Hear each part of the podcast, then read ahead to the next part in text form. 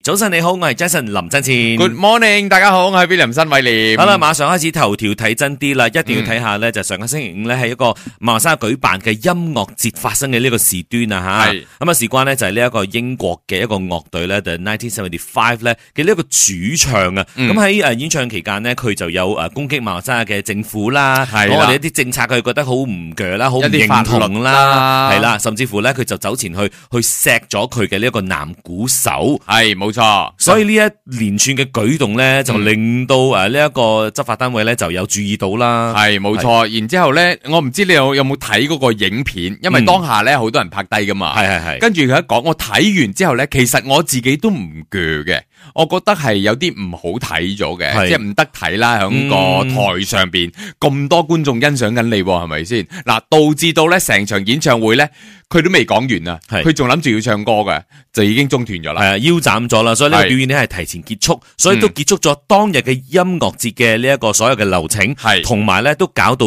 最後呢個係一連三日嘅音樂節咧，係應該係第一日嚟嘅啫嘛係係，係都被取消咗即嘅。係禮拜六、禮拜日都取消埋添，係因為啦呢三日裏邊呢，有不同嘅歌手喺度穿插噶嘛。嗯，即係海內外都有啦。係啦，，咁好多呃即係聽眾係中意睇呢啲噶嘛，係咪嗯先？導致到诶礼拜六、禮拜日跟住落嚟要表演嗰啲歌手咧，入唔到境添喎，甚至乎係喎，嚇嗱雖然咧呢一個呃 The 1975嘅呢個樂隊咧，就即刻被列入黑名單嗯啦，甚至乎咧都好似影響埋佢哋喺台灣即將要舉辦嘅演唱會，係佢都哋好自似己 band 嘅演唱會嚟冇嘅。錯，嗯取消咗。都取消埋，係啦。顧文論佢自己嘅嗰個影響係咩咧？但係佢影響嘅呢一個係波及到好多人啊。嗯係嗯因為咧，你話好似今次音樂節咧三場咁樣咧，嗱，剛才所講啲歌手又冇得唱咗啦，係啦再嚟就係啊買飛嘅誒呢一個觀眾朋友啦，朋友啦係啦啊又要退款都麻煩啦跟住咧仲有因為音樂節出邊咧仲有好多嘅一啲攤販咧攤位係哎係租咗攤位，準備晒材料，準備晒食物要賣噶啦嘛，冇得賣依家，冇錯，即係佢哋仲要係俾錢嚟呢度擺檔咁樣噶嘛，嗯你要諗下，即係成個大環境啊嘛，唔係話淨係你一個人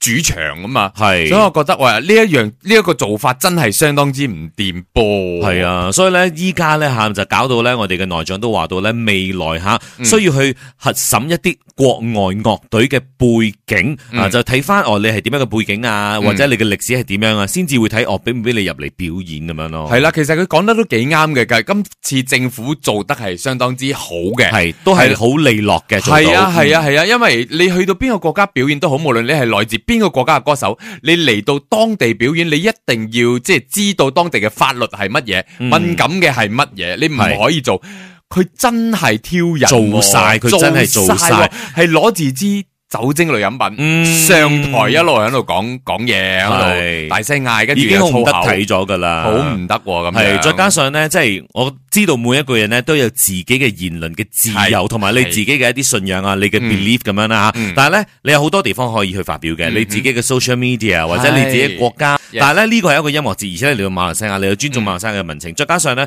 可能搞呢個音樂節嘅時候咧，嗯嗰個主辦單位啊，佢都要簽一啲嘢，係就係話到哦，你你所請入擔保嗯嚟嘅歌手等等係要點樣嘅行為。咁我相信歌手或者呢啲樂隊咧都要簽嘅，簽係但係係佢就係冇理咯。係冇理佢做咗，嗯而家負責任嘅係邊個？可能係主辦單位、係啊，咯，因為佢哋成組人已經飛走咗啦嘛。係。唉，可以點樣？真係啊！除咗係即係佢呃警方要揾佢哋之外啦吓，仲有好多嘅一啲誒唔同嘅組織啊、嗯誒活動商家啊、表演者咧，依家都話要聯手去起訴呢一個樂隊。係啦嗯，跟住落嚟有啲咩後水咧，我哋未知啊嗯。等個結果出嚟咧，如果我哋知道嘅話咧，就喺度話俾大家知道啦。好啦，我諗轉頭翻嚟咧，睇睇另外一個新聞啦。咁啊，最近呢，見到一啲係收包裹嘅一啲情況，收完包裹跟住打開之後咧，嗱有啲情況咧係出現不適嗯嘅，甚至乎咧有一啲咧打開包裹之後發生爆炸嘅。哇嗱，雖然係幾個唔同嘅誒一啲案件咧，但我哋即係就堆埋一齊講，因為嗯俾大家警惕一下啊嘛。早晨你好，我係 Jason 林振前。 Good morning，大家好，我係 William 新偉廉之。前睇過個笑話咧，就話到如果你有啲屋企啲女士咧，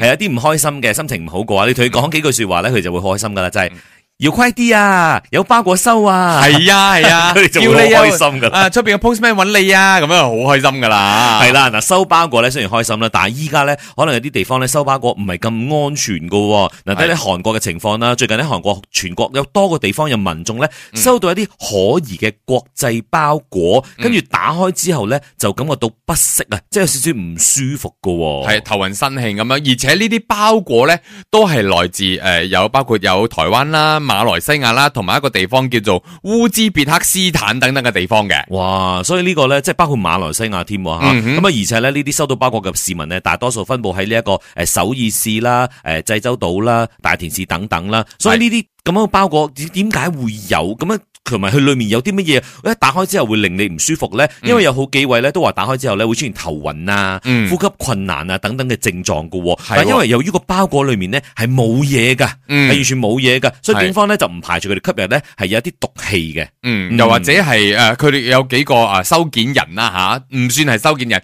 即係寄去你間工廠嗰度啊哈但係工廠盒冇呢一個人嘅，哦而係外國人嘅姓名嘅，但係 OK 佢哋诶唔可知點能解。好奇你會打開啦。係啊，因為你都係寄到嚟我哋嘅地址，嗯地址係啱嘅。咁警方咧亦都懷疑係因為有啲公司咧係刷單嘅行為啊，哦，即係啊人哋冇 order 呢個嘢，係你就寄過去夾硬咁俾啊佢。夾硬即係洗一洗你即係個業績啊，又或者希望你可以收到任何評價咁樣咯。係啊，所以啊韓國警方咧就喺度查緊呢啲相關嘅包裹嘅一啲寄送嘅流程啦，嗯就提醒翻啲民眾就千祈唔好打開任何可疑嘅國際包裹，咁就應該咧就及時去報警先真。係冇錯啊。啦，嗱，依家講完韓國啦，咁喺馬來西亞嘅呢個普羅交爾嗰度嗯啊，蘭教 V 嗰度啊，都有個女仔咧就係收到呢個包裹之後咧，佢就打開，一打開爆炸。係喎，被炸傷喎，係啊所以呢個好奇怪，因為呢件事情咧就冇太多嘅一啲細節啦吓，嗯哼但係只不過咧，我哋都想俾大家知道，就係有時你收到包裹嘅時候咧，嗯嗱、如果尤其是啲來歷不明噶，嗯或者你明明冇你訂冇買嘅，嘢係你冇買嘅，係咁啊，就算係寫你名，又或者唔係寫你名都好咧，嗯嗯即係冇因為好奇心而 Yes 開。你知有句説話咧，好奇心殺死貓啊，真係有時候。真噶，唉，我都訂緊，應該嚟 緊噶啦，係我訂嘅，咁就啊 OK 啦。要 make 啊 sure 係你訂嘅，同埋咧，你知道嗰個可能你訂嘅嘢嘅形狀啊，佢係啦嘅重量啊，佢嘅 Yeah size 啊，咁樣，嗯呀，有翻啲根據就好啲嚇，唔好真立㗎亂嚟啊，大家小心啲啊！诶，转头翻嚟咧，睇睇都同我哋健康相關嘅事情嚟嘅，就係最近咧最新嘅報告咧，就話新冠诶呢一個肺炎之後咧嘅呢個腦霧啊，係影響呢個大腦嘅認知，相當於衰老十歲哎喎。呦嚇我哋 keep 得咁好，哦但係真係有啊，你有冇發覺？有影響嘅。啊轉頭翻嚟傾下，守住 Melody。早晨你好，我係 Jason 林真前。 Good morning，大家好，我係 William 新偉廉。好啦，繼續嚟頭條睇真啲啦。我嗱，我相信咧，而家聽緊節目嘅吓，好多朋友咧，嗯都應該中過 Covid 啩。 都應該，誒，我身邊仲有一個好朋友係未系中過㗎咪？都仲係有零星一兩個咁樣都有啦嘅，但係絕大部分都應該中過咗噶啦。嗯所以中過之後，有啲中一次，有啲中兩次，有啲中三次添。阿 Nick 係兩次啦，我哋呢度破紀錄嘅。我都係兩次，我你都都係係兩兩次次，啊，我都係兩啊次。恭喜 兩位啊！OK，所以我哋真係中完之後咧，一定嗯會或多或少知道哦，會有啲後遺症啦。好似我到依家為止咧，都間唔中會即係不自控地咳。乾咳啊，係冇嘢嘅係冇痰冇乜嘢，冇乜乜都冇嘅，係但係就會乾咳咯。 ，OK，啊，所以呢個係我自己一個後遺症咯。係咁一樣另啊外一個後遺症咧，就係好多朋友係咩咧？嗯腦霧。呢個我真係發覺嗯有、喎，因為之前阿 Nick 中咗時候咧，我仲笑佢添，佢仲啊哈喺度誒唔記得咗啲嘢，但係啊但係到我自己中完之後咧，慢慢慢慢真係好似覺得自己嘅記憶力差好多，差好多，嗯但係我覺得我冇做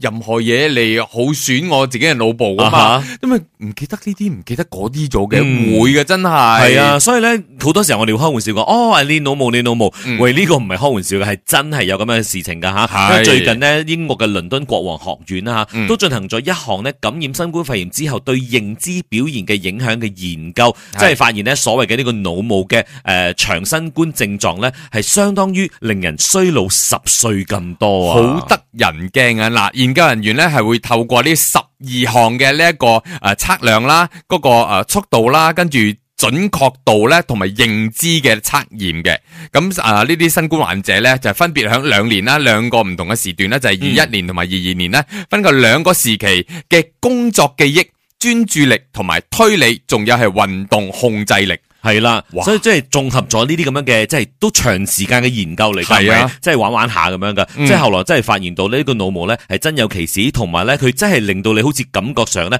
衰老咗十歲咁多。係喎所以呢一個咧就好似提前衰老，因為可能佢影響到你嘅腦，可能呢個係可能你誒自住十年之後咧先至會有呢啲咁樣嘅哦記憶力越嚟越差嘅情況。嗯係係係而家提早咗 Ờ。啦，十年、喎，喂，可大可小啊！即係我依家差唔多係六十歲噶 咯，去到係咪個腦個腦部嗰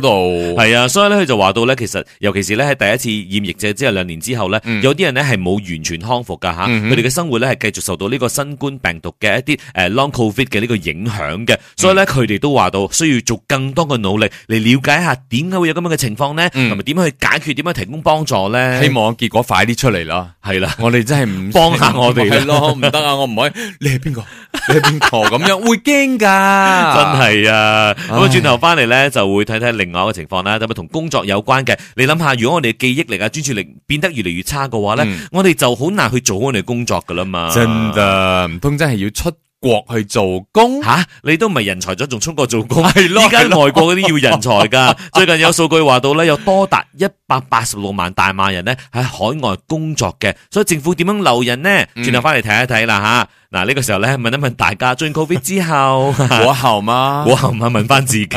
我哋有兩尖嘅歌星，雖然係 Melody，早晨有意思。好過問我是誰啊 Who am I? Who am I? Where am I?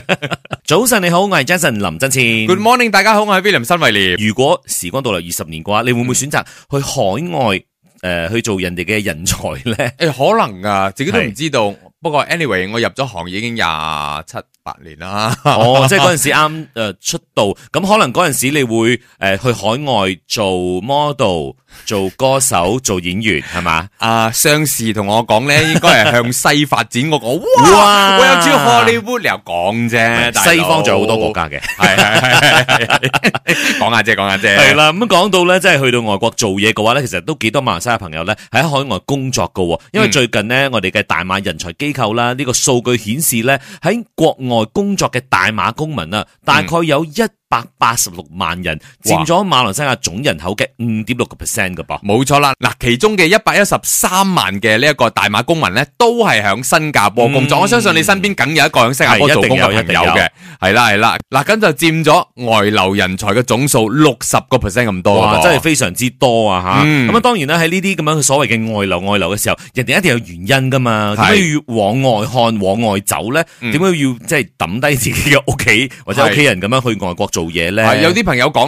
咧，係可能出到去咧個人工高啲啦啊，，呢同個埋係肯定噶得啦，到尊重啦，啊或者得到肯定啦。係啦，呢個對於嗰啲精英級嘅人馬嚟講係相當之重要嘅。係，甚至乎可能有啲咧就想過一啲唔同嘅生活方式，啊，嗯可能有啲地方佢哋嘅 lifestyle 咧就比較唔一樣嘅，係咁啦呢個係啦可能都係吸引到佢哋過去嗰邊做嘢嘅一個原因嚟噶噃。嗯，冇錯。咁而家馬來西亞咧就希望呢啲人才啊，又或者精英咧，可以回流翻馬來西亞嘅。咁佢哋都研究緊，究竟要點樣吸引翻佢嗯哋翻翻嚟咧？咁系樣啦，咁佢哋都坦白講啦，係一個好有挑戰性嘅任務嚟嘅，係啊所以咧就最近為咗要令呢啲人才回流咧，人力資源部咧就透過呢個大馬人才機構咧，開發咗一個一站式嘅平台，叫做 My Heart 嘅，嗯就嚟減緩人才外流嘅問題。哦，點樣減緩呢？嗯用 App 啫喎。係啊，即係你可以睇得到，即係嗰個人響誒嗰個國家做工，佢嗯哼每個月嘅薪水係幾多啦？佢工作領域係乜嘢？經驗係乜嘢？資格係乜嘢？即係如果你間公司響馬來西亞嘅。嗯。你開出一啲條件，誒、符合呢個人喎、哦啊，你就可以誒、叫佢過嚟咁啊。喂，講到係叫啊，梗係人工高過之前先得㗎啦嗯。又或者係咪你先至少都要 match 到咯，係咯因為你係 match 咯到嘅話，你我仲可以用一個原因就係話到，哦，你翻到嚟屋企人都喺晒度啊嘛，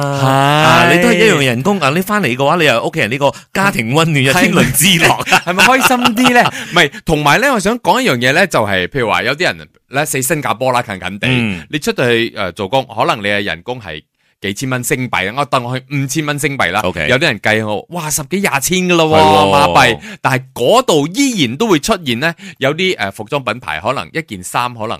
幾蚊雞嘅啫喎，哦五蚊嘅啫喎。但係如果你翻到嚟馬來西亞，你有冇嗯見過一啲服裝品牌，即係有 brand 嗰啲啊啊啊嚇，會唔會有幾蚊幾㗎？蚊冇會啦，唔會係十蚊㗎？唔會噶嘛。係咁啊，even 歐洲啊、啊美洲啊、美國啊、新加坡啊、香港都會出現呢啲咁嘅問題，但係馬來西亞冇喎。嗯咁有啲好多人講馬來西亞平啊、平啊、平啊咁，希望真係會平啊。係咯，所以呢啲咧都值得思考嘅一啲問題嚟嘅。如果嗯真係想吸引啲誒馬來西亞人才咧，翻翻到嚟馬來西亞做嘢嘅話，係啦，